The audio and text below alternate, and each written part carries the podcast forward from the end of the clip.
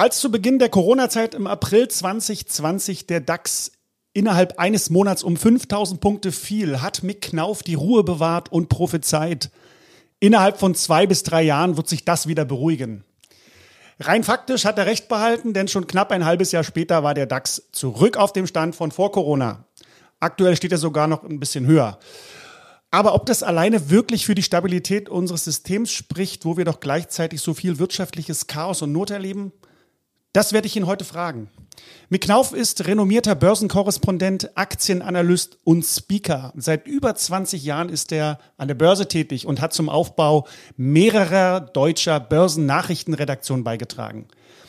Als Vorstand beim deutschen Anlegerfernsehen verfügt er über exzellente Kontakte zu CEOs und Unternehmensinhabern, wodurch er sicherlich viele Insidergeschichten teilen kann. Mick Knaus besondere Herzensangelegenheit ist die Online-Plattform Aktienlust.tv, die sich zum Ziel gesetzt hat, Menschen langfristig unabhängig und vor allem frei von Geldsorgen zu machen.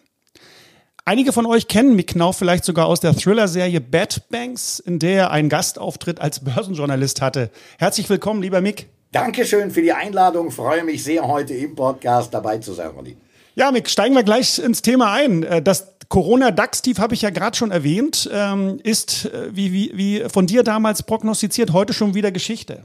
Ja. Gleichzeitig können viele Menschen ihre Miete nicht mehr bezahlen, äh, Unternehmen gehen bankrott, die Inflation ist hoch. Ich denke, die Nachrichten verfolgt ja jeder. Inwieweit ist der DAX überhaupt aus deiner Sicht ein verlässlicher Indikator für die wirtschaftliche Lage unseres Landes? Naja, man muss natürlich dazu sagen, dass bei den DAX 40 halt eben wirklich die wertvollsten und die größten Unternehmen dabei sind. Ja, die bilden natürlich längst noch keinen Querschnitt über das, was in Deutschland natürlich wirklich wichtig ist. Und das ist ja letztlich dann der deutsche Mittelstand eher. Ja, mhm. klar, wir haben natürlich auch den sogenannten MDAX mit nochmal 50 börsennotierten börsennotierten Unternehmen. Aber der Mittelstand ist ja wesentlich, wesentlich, wesentlich größer als nur diese 50 oder diese 40 Unternehmen. Und selbst wenn ich den S-DAX und den Tech-DAX noch dazu nehme, ja, dann habe ich zwar einiges an Unternehmen dran, aber noch lange nicht in dieser Vielfältigkeit, die vor allen Dingen natürlich im Einzelhandel unter anderem auch in Deutschland liegt oder in der Gastronomie liegt und, und, und, und, und. Also ich kann das nicht unbedingt als repräsentativen Quer- oder Durchschnitt mitnehmen. Vor allen Dingen muss ich natürlich auch noch dazu sagen, gerade beim DAX sind ja viele, viele ausländische Investoren, Fonds, Vermögensverwalter natürlich involviert. Es ist ja nicht nur so, dass der DAX beherrscht wird von deutschen Aktionären und Anlegern. Da ist natürlich sehr, sehr viel internationales Geld, amerikanisches Geld, angelsächsisches Geld, chinesisches Geld drin. Also von daher, sicherlich kann man da keinen Querschnitt draus bilden. Sehr schön. Also du sagst also eher ähm, auch, auch ein repräsentativer Querschnitt der, der volkswirtschaftlichen Situation auf unserem Globus, weil es eben sehr verzahnt ist. Ja. Als langjähriger Börsenexperte bringst du ja den Menschen vor allem die Leidenschaft für Aktien näher. Das merkt man ja, wenn man mit dir spricht. Äh, daher kennst du dich ja auch mit dem DAX sehr gut aus, äh, wie, wie wir gerade gesehen haben oder gehört haben. Dir ist es wichtig, dass immer mehr Deutsche sich überhaupt mal an die Aktienmärkte äh, wagen, überhaupt Aktieninvestoren werden. Warum geht es deiner Ansicht nach nicht ohne? Äh, ich bin ganz einfach der Meinung, und das sehen wir ja gerade, meine, äh, der alte Norbert Blüme-Spruch, die Rente ist sicher, das mag ja sein, aber wie viel Rente ist da sicher? Und wenn ich dann später tatsächlich mit 850, 900 und selbst wenn es 1200 Euro sind, in Städten wie Frankfurt, München, in den Ballungszentren leben muss, ja, oder überleben muss, ja, davon kriege ich ja kaum meine Miete bezahlt. Das heißt, ich brauche ja irgendwo ein zweites Einkommen, ein zweites Standbein, zumindest auch mal fürs Alter, wenn mein Beruf wegfällt, damit ich davon tatsächlich auch im Alter ein faires Auskommen und ein faires Leben haben. Und wenn wir mal äh, schauen, meine Asien, Amerika, die haben ja nicht solche Rentensysteme wie wir. Ja, da wird von vornherein schon den Kindern durch die Eltern beigebracht, da sind die 16, 17, 18, Junge, denk dran, du musst etwas tun, etwas zurücklegen für später. Das heißt, heißt, dort ist der Weg äh, äh, an die Börse anhand oder mit Hand der Eltern natürlich ganz, ganz anders besetzt als hier in Deutschland. Ich meine, hier haben wir jahrzehntelang äh, teilweise sieben Prozent Zinsen gehabt. Ich meine, das haben wir nicht mehr. Ja, wir kriegen zwar jetzt eine Zinssteigerung rein, aber trotzdem auf dem Konto bleibt da eher weniger übrig. Das heißt, ich muss selber die Initiative ergreifen, um tatsächlich später etwas zu haben. Heißt Vermögensaufbau zu betreiben und das kann ich natürlich mit einem kleinen, feinen, substanziell ausgesuchten Aktienportfolio am besten. Und dann kann ich dann natürlich auch noch Beimischungen reinpacken. Klar, da kann ich natürlich, wenn ich Goldleidenschaftlich bin, noch Gold zupacken, da kann ich ETF-Sparpläne zupacken und, und, und, und, und. Sehr schön. Also ohne Aktien geht's nicht. Das äh, ist auch meine Meinung. Äh, mhm. Es sind aber immer noch viele Menschen überrascht, wenn ich sage, dass auch ich auf Aktien setze, der ja ein absoluter Goldbug ist. Mhm. Ähm, ich würde mich ja eher auch als konservativer Investor bezeichnen, ähm, äh, weil ich eben einen, einen starken Schwerpunkt auf dem Thema Edelmetalle halt habe. Ähm, einer der Hauptgründe ist äh, für mich äh, meine Erfahrung mit der Finanzkrise 2008, äh, äh, verbunden natürlich auch mit einem Blick in die Geschichtsbücher. Das geht ja weit zurück. Äh, da kann man ja ganz viel drüber erfahren. Und das hat mir eben auch gezeigt, dass im Ernstfall keine Aktie und auch kein Geldschein mehr etwas wert sein kann. Stichwort Hyperinflation 1923, Weimarer Republik. Mhm. Wie stehst du denn eigentlich dazu? gerade wenn es um, gerade wenn es um Krisen und, und Umbrüche geht, weil das ist ja das, was die Menschen dann auch wissen wollen. Naja, Aktien langfristig machen Sinn, aber was machen die denn in Krisenphasen? Ist dann immer noch Zeit für Aktien oder ähm, gibt es da vielleicht andere Tipps von dir?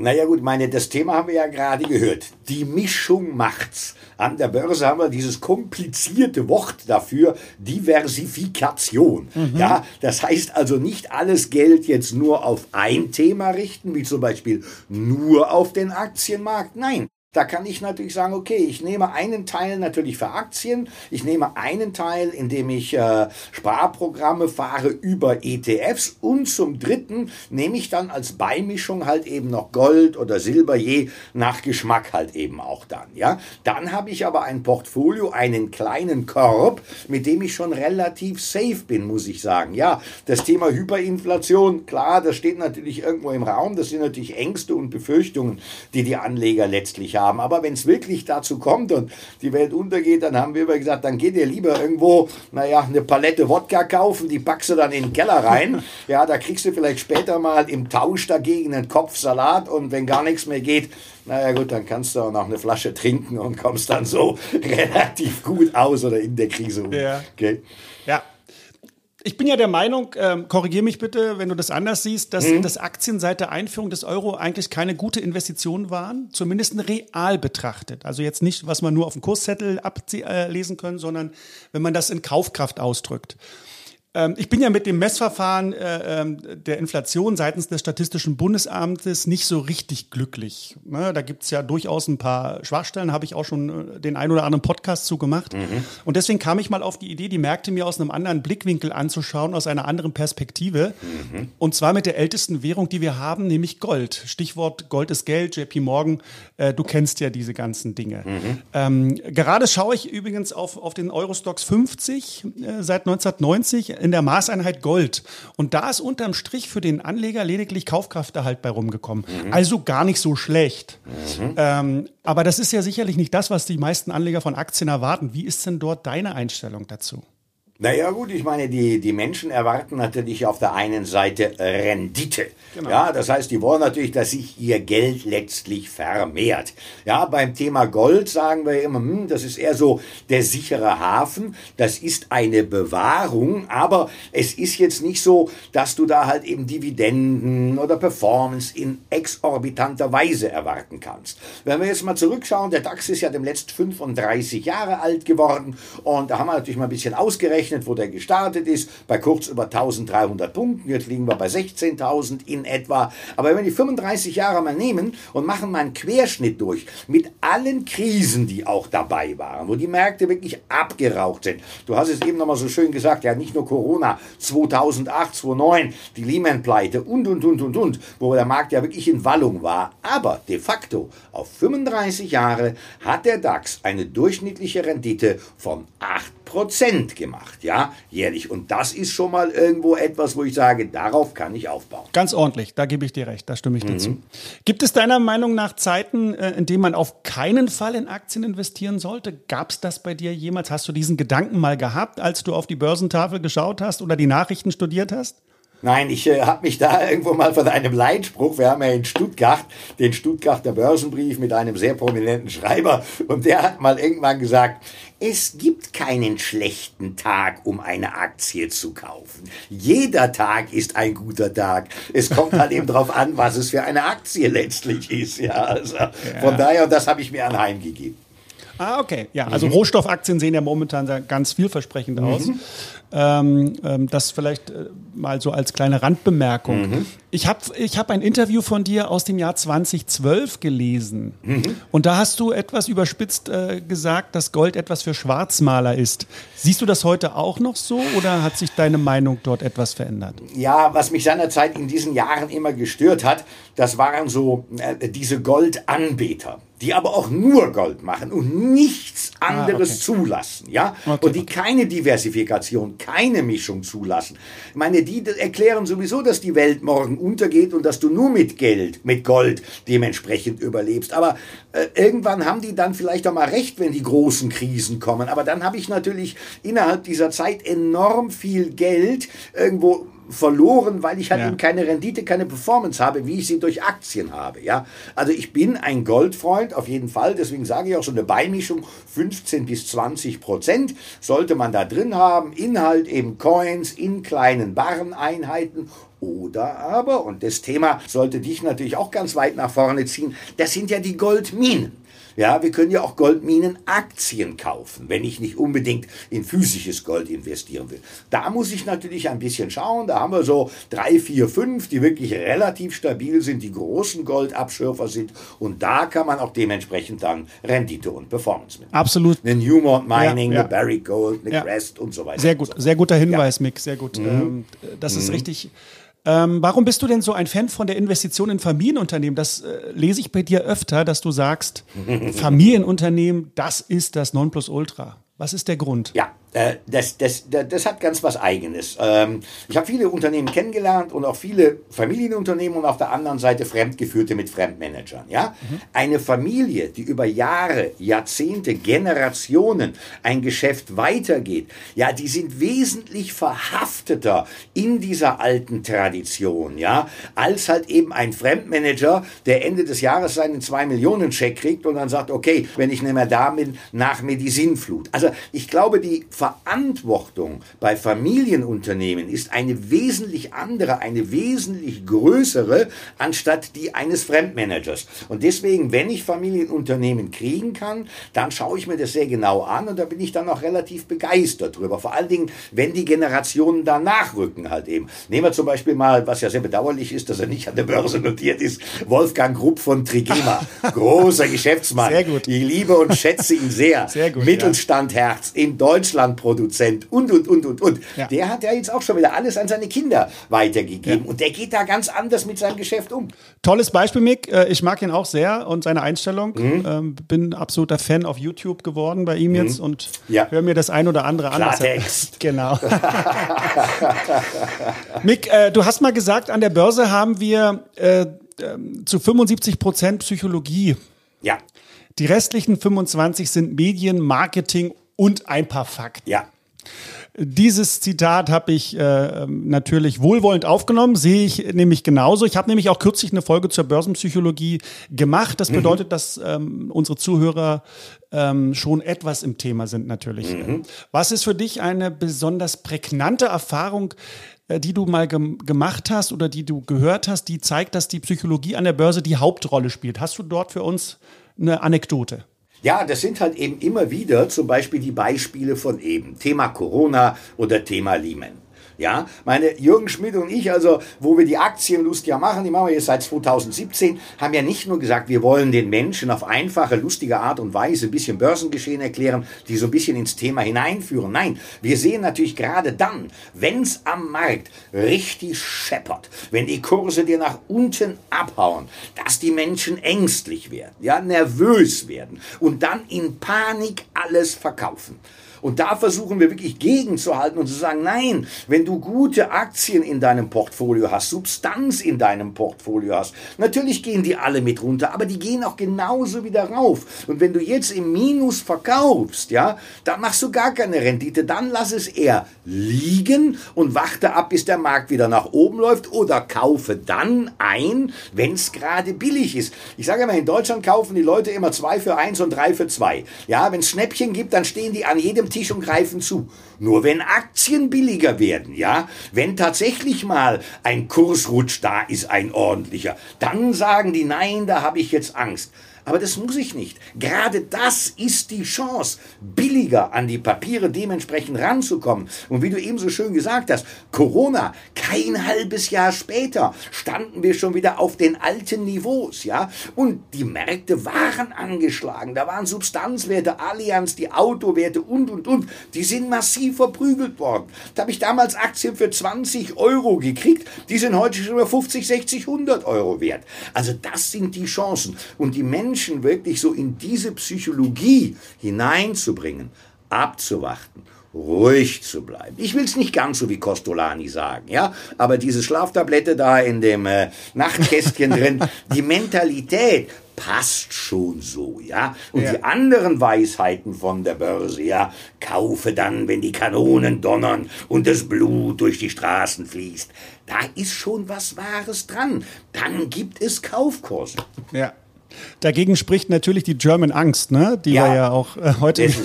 Ja. das passt irgendwie nicht zum Deut zur deutschen Mentalität, aber Nein. du hast völlig recht, äh, das sind absolute Kaufgelegenheiten. Mhm. Äh, wie in, ähm, ähm, oder andersrum, wie, äh, hast, du, hast du vielleicht ein paar Tipps für Aktieneinsteiger, was da momentan Sinn macht? Gerade, wir haben ja auch gerade über die Familienunternehmen gesprochen.